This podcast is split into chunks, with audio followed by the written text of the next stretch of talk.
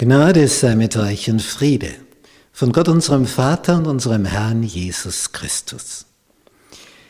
Wir studieren das biblische Buch des Propheten Jesaja. Lektion 1 Identitätskrise.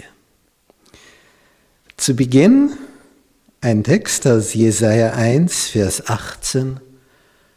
So kommt denn und lasst uns miteinander rechten spricht der Herr.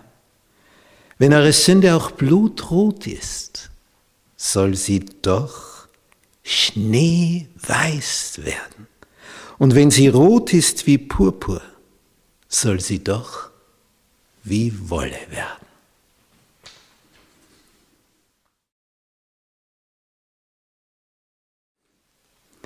Höret, ihr Himmel, Interessant, wie dieses Buch beginnt. Gott ruft Himmel und Erde als Zeugen an. Höre dir Himmel und Erde, nimm zu Ohren, denn der Herr redet.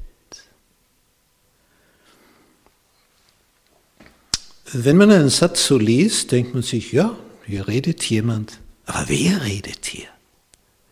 Der Höchste des ganzen Universums. Hier redet nicht irgendwer. Wir kennen das ja von Nachrichtensendungen. Wenn jetzt zum Beispiel eine Wahl stattgefunden hat in einem Land, wo die wichtigsten Vertreter gewählt werden, die erste Führungskraft, wie neugierig ist man da? Ja, jetzt spricht der, nicht irgendwer. Das ist der künftige Regierungschef oder der gleichbleibende. Was hat er zu sagen? Und hier spricht der Herr des Universums, des Universums, des Weltalls. Nicht, was ist der mächtigste auf diesem Planeten im Vergleich zu dem, der der mächtigste des Universums ist? Und der ruft Himmel und Erde, das heißt das Weltall und diesen Planeten zum Zeugen auf. Denn der Herr redet.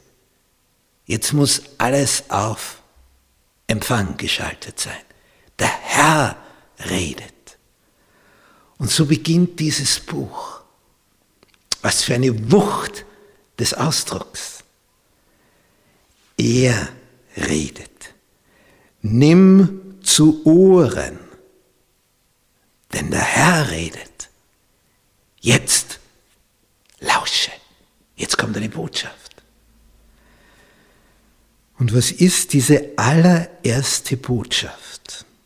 Nicht, wenn wir eine Familie haben und wir haben da Nachwuchs bekommen. Leibesfrucht ist ein Geschenk von oben. Das ist etwas ganz Besonderes, wenn Leben neu entsteht. Und dann bemühst du dich um dieses kleine Wesen. Das ist ja sowas von hilflos. Wenn, wenn du dich nicht drum kümmerst, das stirbt ihm nur. Du musst es füttern, musst es wickeln, ihm Wärme geben, Geborgenheit, Schutz, dass ihm nichts zustößt. Und da steht jetzt, Gott gegenüber uns sagt, ich habe Kinder großgezogen und hochgebracht. Und dann dieser vernichtende Abschluss. Und sie sind von mir abgefallen. Nichts schmerzt mehr, als wenn deine Kinder, wenn sie groß geworden sind, Wege gehen, wo dir jeder Schritt weh tut. Es tut ihnen dann selber auch letztlich weh, denn verkehrte Wege haben ihre bitteren Folgen. Aber du weißt schon im Vorhinein, wenn der Schritt kommt, werden die und jene Konsequenzen die Folge sein. Und das tut so weh, das mit ansehen zu müssen. Denn es könnte ja ganz anders sein. Würde der Weg beschritten werden, das wäre ein Weg des Segens und das ist ein Weg des Fluches. Und Gott sagt, ich habe Kinder großgezogen, habe sie so weit gebracht, dass sie selber entscheiden können und entscheiden verkehrt. Und dieses drastische Bild, also wie kräftig hier Jesaja diese Worte formuliert, weil er sie von oben eingegeben bekommen hat. Ein Ochse kennt seinen Herrn und ein Esel die Krippe seines Herrn. Aber Israel kennt's nicht und mein Volk versteht's nicht. Tiere begreifen es besser. Die Tiere begreifen es besser. Sie kennen ihren Herrn, sie folgen ihm. Ich bin als Junge auf einem Bauernhof groß geworden, und da war ich noch ganz klein, vielleicht fünf Jahre alt, und hatte die Aufgabe, die Kühe auf die Weide zu treiben. Ich war nur halb so groß wie diese Tiere. Ein, ein kleiner Wicht. Die, die Tiere, die hatten 500 Kilogramm und mehr, eine einzige Kuh. Und ich habe sie getrieben. Sie sind mir gefolgt. Einem kleinen Kind sind sie gefolgt. Und hier spricht der Größte des Universums diesen Satz aus. Die Tiere folgen ihrem Herrn, aber mein Volk versteht's nicht. Das ist die Tragik, mit der dieses Buch beginnt. Mein Volk versteht es nicht. Wie wird das zu Ende gehen?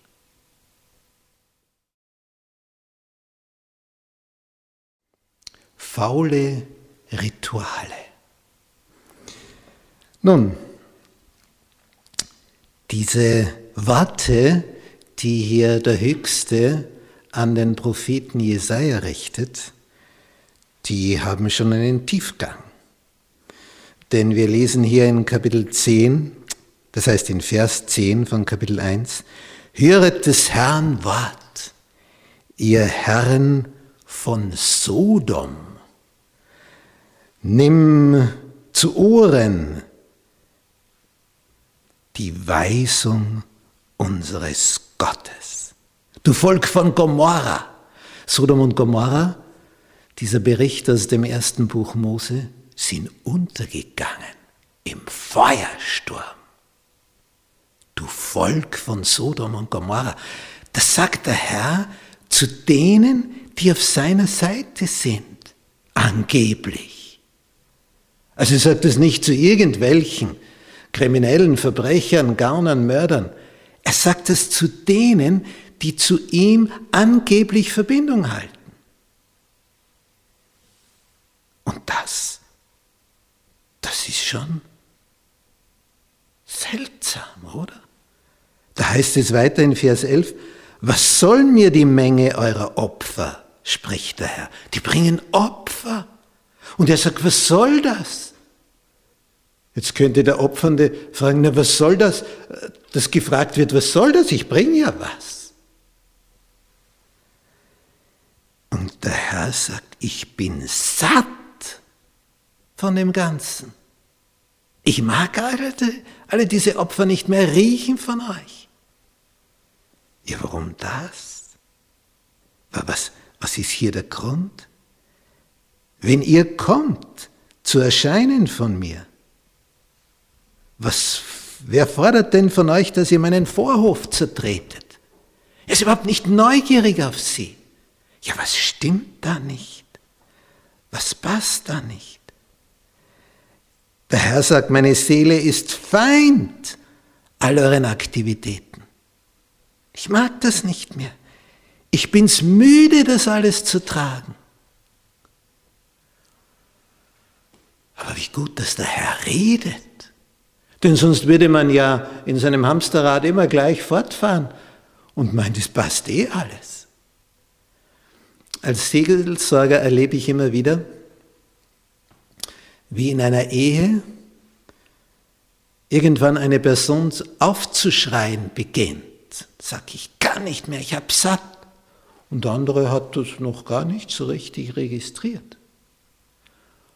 Wenn jetzt nichts gesagt würde und die Person ist auf einmal fort, wird der erst langsam aufwachen. das Gegenüber. Hier spricht Gott. Er redet. Und wenn er das sagt, dann erwartet er eine Veränderung. Denn er sagt es ja nicht einfach nur so, um seinen Unmut zu äußern. Er möchte dadurch aufzeigen, du bist in Gefahr. Kehr um. Es wird gefährlich für dich. Denn hier befindest du dich auf einem steilen, steilen Abhang. Ja, es geht sogar so weit, wenn man sich das vor Augen führt, was hier in Vers 15 steht. Und wenn ihr auch eure Hände ausbreitet, nämlich zum Gebet, denn es war die typische Gebetshaltung. Also wenn ihr auch betet, verberge ich doch meine Augen vor euch. Und das Gebet ist ja die direkte Kommunikationsform, wo man mit Gott in Verbindung treten möchte. Und seine Reaktion vom Herrn des Weltalls, ich verberge mein Angesicht vor euch, wenn ihr betet. Und wenn ihr auch viel betet, steht da, höre ich euch doch nicht, weil es da drinnen nicht stimmt.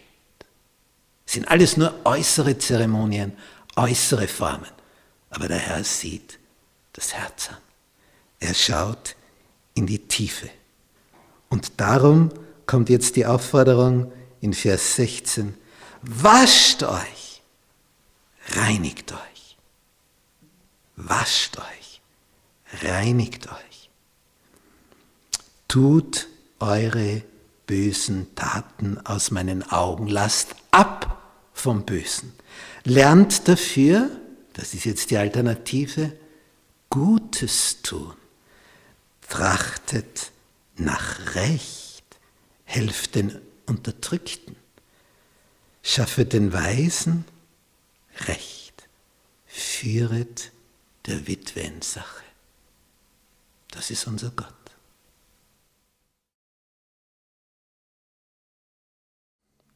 Die Verhandlung über Vergebung. Die Reihenfolge im Kapitel 1 ist sehr bedeutsam. Zuerst hört einmal zu, macht eure Ohren auf. Und Himmel und Erde werden als Zeugen angerufen.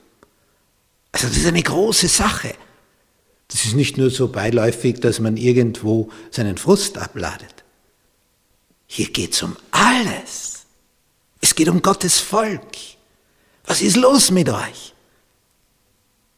Und die, die schauen ganz verwundert, ja, was soll los sein mit uns? Ja, ihr seid so und so und so unterwegs. Alles daneben. Und jetzt, nachdem Gott aufgezeigt hat, ihr könnt beten, so viel ihr wollt. Und wenn ihr auch viel betet, höre ich euch nicht. Und er zeigt ihnen auf, wie weit sie vom Ziel abgekommen sind. Aber jetzt kommt Hoffnung. Denn dieser Vers 18, der ist einfach umwerfend. Zuerst hör zu, du bist voll daneben. Und jetzt? Was kommt jetzt? So kommt denn Jesaja Kapitel 1, Vers 18. Wir tun gut daran, uns diesen Vers so oft vorzusagen, bis er da drinnen so fest verankert ist, dass er nicht mehr ausgerottet werden kann. So kommt denn und lasst uns miteinander rechten, spricht der Herr, wenn eure Sünde auch blutrot ist, soll sie doch schneeweiß werden. Und wenn sie rot ist wie Scharlach, soll sie doch wie Wolle werden. Und das ist das Bedeutsame und das Schöne an dem Ganzen wenn du zuhörst und begreifst, wie du daneben bist, weit abgekommen vom Ziel, so gibt es dennoch für dich Hoffnung.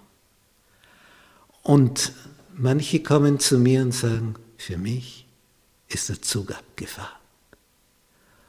Und wenn dann so die Vergangenheit aufbricht und das Gewissen erwacht und der Schmutz in die Höhe kommt, sagen für mich, ich bin zu weit gegangen. Ich habe dies und jenes in meinem Leben schon gemacht. Und wenn das dann so hochkommt, dann überwältigt einen dieser Schmutz. Wenn man sich fragt, wie soll man das je noch reinigen? Ich habe mal so ein Geländefahrzeug gesehen. Da hat ein junger Mann in seinem Übermut die Scheiben runtergelassen. Und Geländewagen heißt es geländegängig, da kann ich querfeld einfahren, wo sonst niemand fährt, weil er dort stecken bleiben würde. Ich kann durch Schlamm und durch alles hindurch, vielleicht, vielleicht auch nicht. Aber er hat alles ausprobiert, was so ein Fahrzeug kann, wie weit er da gehen kann. Und das hat nur so gespritzt. Und dieses Fahrzeug war im Wageninneren, die ganzen Armaturen, alles, das hat hineingespritzt von den Seitenfenstern. Das Fahrzeug hat innen ausgesehen, sowas habe ich vorher nie gesehen. Das ist wie wenn du einen Kübel mit Schlamm in ein Auto hineinschüttest. So hat es innen ausgesehen. Und du fragst dich, ja, wer soll das je noch einmal sauber bekommen? Wenn wir sündigen, schütten wir Schlamm, Schmutz über uns. Wer soll das reinigen? Welches Waschpulver ist dafür kräftig genug? Was ist das beste Waschpulver? Interessanterweise ist Blut das beste Reinigungsmittel. Aber nicht irgendein Blut, sondern das Blut des Sohnes Gottes, das er am Kreuz für dich vergossen hat. Darum jedes Angebot. Kommt, lasst uns miteinander rechten. Und das 700 Jahre vor der Kreuzigung, fast 800 Jahre. Hier ist eine außergewöhnliche Situation, wo der Höchste etwas anbietet.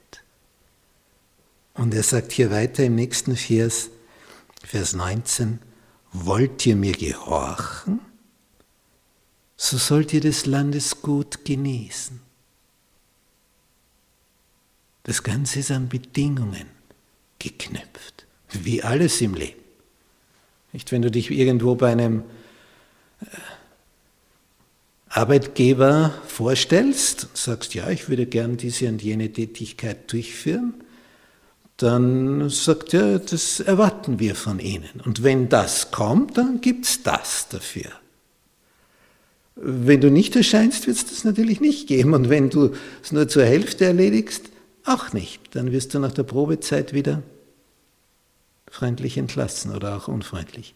Hier ist ein Geben und ein Nehmen, aber ich kann es nicht verdienen, wie bei einer Arbeit, bei einem Job, wo ich diene und dafür bekomme ich, sondern hier geht es um ganz was anderes. Ja, was denn?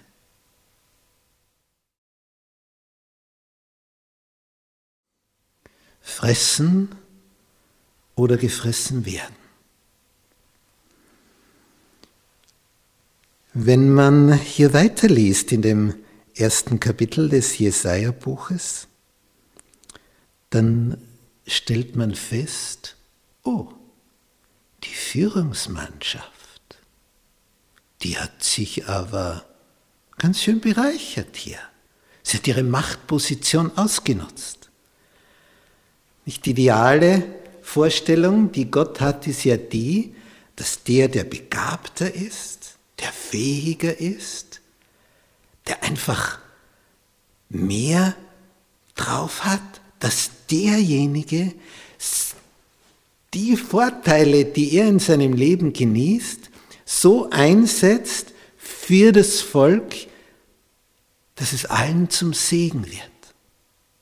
Ist ja fein, wenn es Menschen gibt, die begabter sind wie andere, die tüchtiger sind, energischer, zielbewusster, die etwas weiterbringen, die in einem Tag mehr schaffen wie ein anderer in einem Monat. Aber wenn es dann nur dazu dient, in die eigenen Taschen das Ganze zu stecken, dann hat der Höchste hier sehr viel dagegen. Denn er hat die Begabungen gegeben, dass du sie zum Nutzen, zum Segen für alle anwendest. Und jetzt heißt es hier, wenn man in diesem Jesaja-Buch Kapitel 1 weiterliest, in Vers 23, deine Fürsten sind Abtrünnige. Und das muss man sich vorstellen. Das wird jetzt in Bezug auf Regierung gesagt. Das sind Diebsgesellen, Führungskräfte, Diebe. Also ein Prophet konnte nur einer werden, den Gott vorher angstfrei gemacht hat. Denn bis heute ist es nicht günstig, sich mit Regierenden anzulegen. Aber vor diesen Jahrtausenden, wenn du da einem König sagst, er ist ein Diebsgeselle, ja, dann gibt es dich in der Stunde nicht mehr. Das verträgt er gar nicht. Aber hier ist es ein Prophet, dem der Herr die Botschaft mitgegeben hat. Wenn was das für Texte sind.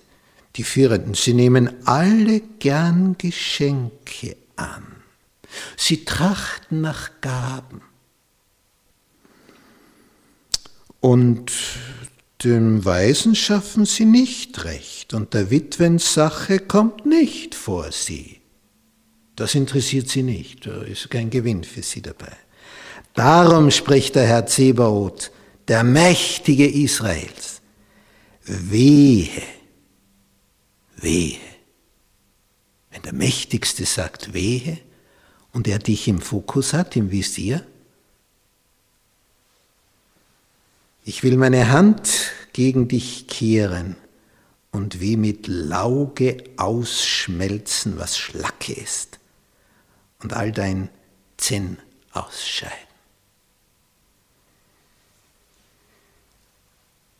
Und dann ich will dir wieder Richter geben, wie sie vormals waren, und Ratsherren wie im Anfang. Alsdann wirst du eine Stadt der Gerechtigkeit und eine treue Stadt heißen. Dann.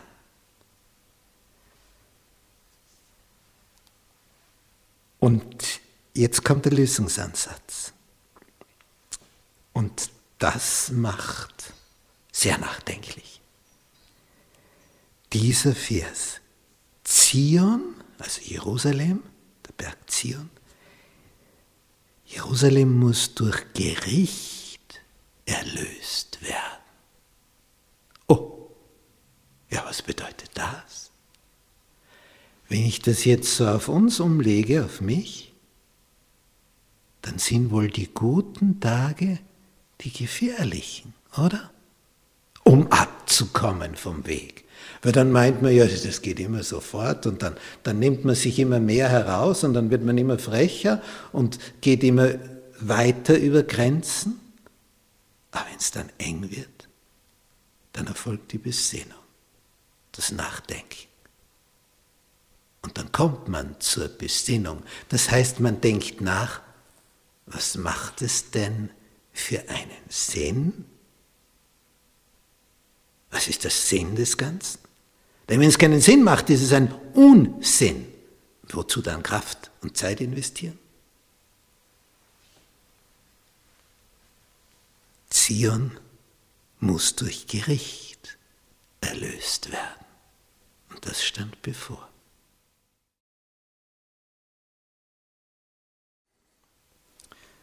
Ein unheilvolles Liebeslied.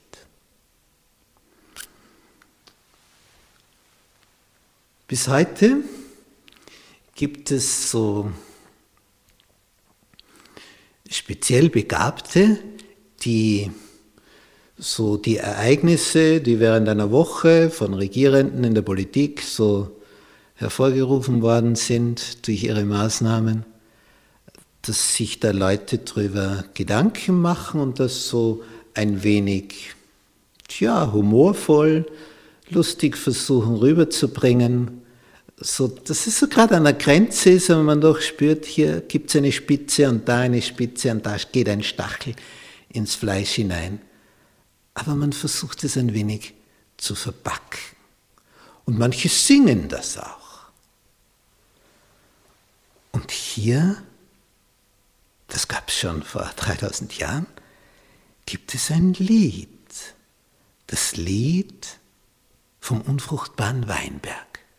Und das Lied geht vom Inhalt her so, da fängt einer an, eine Landfläche herzurichten, urbar zu machen. Vorher ist es einfach nur, ja, auch da. Aber jetzt wird es so hergerichtet, dass es Frucht bringen soll. Die Steine werden aus dem Weg geräumt. Wer je in Israel war, da gibt es Steine ohne Ende. Also wenn du dein Grundstück mit einer Steinmauer umgeben willst, das ist sehr einfach. Du säuberst einfach die Fläche von den Steinen und dann hast du schon eine Mauer rundherum. Da liegen Steine ohne Ende. Und wenn du ein bisschen hineingräbst, schon wieder ein Stein und wieder ein Stein. Es ist wenig Erde und viele Steine. Also so wie bei uns, dass da einer mit seinem Traktor, Trecker da hineinfährt in den Acker und hinten der Pflug dran, wenn du das in Israel machst. Ja, da kannst du deine Messer des Pfluges schleifen lassen. Das würde nur so Lärm verursachen und alles kaputt gehen. So viele Steine. Und der macht alles fein, setzt edle Reben hinein, baut einen Turm hinein, eine Kelter. Er macht alles, was man sich nur vorstellen kann, stützt die Reben, wie sie aufwachsen. Wir haben hier ein Gemälde von dem steirischen Künstler Maximilian Jantscher, der uns hier so einen Weinstock, wie er im Herbst sich darstellt, auf Leinen gemalt hat. Was für eine Frucht. Und für die Menschen war die Frucht des Weinstocks schon immer etwas Besonderes. Und darum scheut hier dieser Besitzer keine Mühe. Er macht alles, er bereitet alles vor, damit er dann, wenn es soweit ist, ernten kann. Denn man ist nicht interessiert an den Blättern und dass es hier, wer weiß, wie lange Ranken gibt, ich habe eine Sorte von Weinstöcken, die schaffen es locker über den Sommer sechs Meter zu ranken. Sechs Meter. Eine einzige Ranke, aber die haben viele Ranken. Und wenn du neben einem Baum hast, ja, dann kannst du sehen, wie sie bis zum Wipfel hinaufranken. Das ist unwahrscheinlich, was da für eine Kraft drinnen ist. Aber was helfen dir die Ranken? Du willst Frucht, daher muss das beschnitten werden. Wie hatten wir gelesen? Zion, Jerusalem, muss durch Gericht erlöst werden. Stopp, stopp, da muss was zurechtgestutzt werden, sonst gibt es keine Frucht. Ich hatte eine Hecke gepflanzt und ja, es ist so ein Dreivierteljahr vergangen, dann sage ich, dem Gärtner, der mir das verkauft hat, da, da, da werden jetzt so viele, so viele kleine Früchte entstehen da drauf. Da sagt er, ja, das, das ist ein interessantes Zeichen, das bedeutet etwas. Und dann hat er mir das erklärt. Der Baum, wenn er sich beengt fühlt, so am, am Rande seiner Existenz ist, dann produziert er Frucht damit er wenigstens, bevor er eingeht, noch etwas für seine Umwelt tut, dass das weitergeht. Darum muss auch ein Weinstock beschnitten werden. Wenn du ihn einfach ranken lässt, das führt nicht zur Fruchtbildung. Und das Traurige hier an der Geschichte, alles hat der Besitzer gemacht. Aber es kam nichts dabei heraus. Und der Weinberg ist das Volk Israel. Es wurde alles getan, damit dieses Volk gedeiht. Nichts ist gewahr, nur Ranken, keine Frucht. Das ist das Bild, was wir in diesem Gemälde sehen.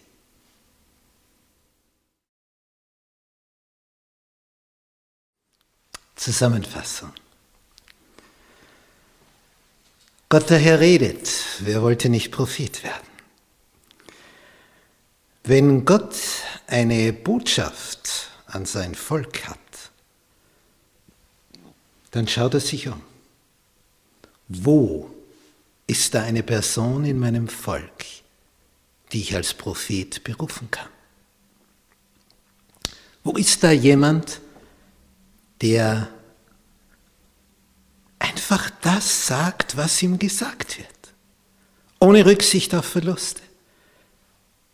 Also nicht bei jedem Auftrag sich denkt, naja, aber was werden die Folgen sein, wenn ich das jetzt so sage und wie wird der König reagieren und jener Fürst?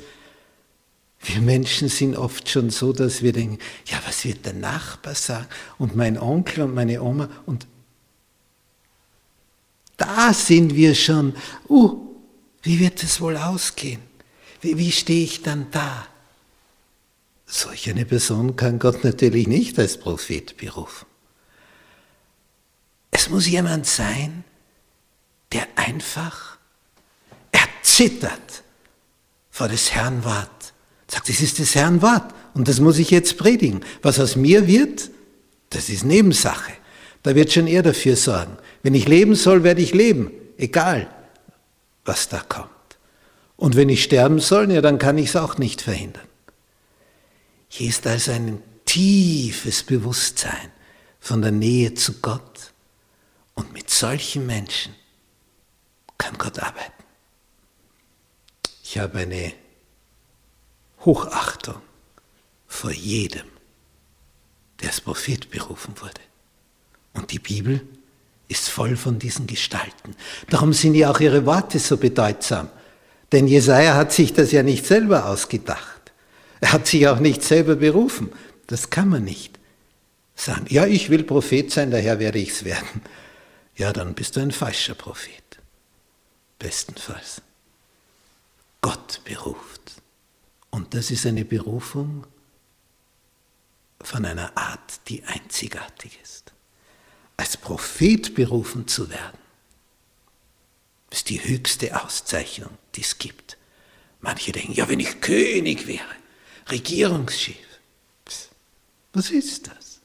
Prophet ist das Höchste von Gott berufen zu sein, eingesetzt. Da sagt, ein, mein Volk hat mich gewählt, mehrheitlich. Ja und? Ein Volk. Der Höchste beruft einen Propheten und stellt ihn ein. Das, das ist es. Und darum ist das Wort Gottes, die Bibel, so bedeutsam. Denn wenn er beruft, ist die Person schon eine außergewöhnliche und die Botschaft etwas Außergewöhnliches. Und dadurch passieren dann außergewöhnliche Dinge. Jesaja hat zur Zeit von vier Königen gewirkt. Sehr, sehr lange, so in etwa von 745 vor Christus bis 685 vor Christus. Über einen sehr langen Zeitraum. Ungefähr über 60 Jahre war er als Prophet tätig, bis er dann zersägt wurde von einem jungen König in seinem Übermut. Dieser Prophet Jesaja hat so viel geschrieben wie kein anderer in diesem Abschnitt, wo die Propheten zusammengesammelt sind. Die Jesaja-Rolle ist die umfangreichste. 66 Kapitel in 60 Jahren, rund 60 Jahre. Da kam eine Botschaft nach der anderen. Und Jesaja war tätig als Berater von Königen. Er hat klargemacht, was der Höchste denkt, um ein Volk auf den rechten Weg zu führen. Wir werden erst in der Ewigkeit sehen, was wir diesem Mann verdanken, was wir Gott verdanken, dass er ihn berufen und ausersehen hat. Was für ein Segen, solche Worte in der Heiligen Schrift zu haben.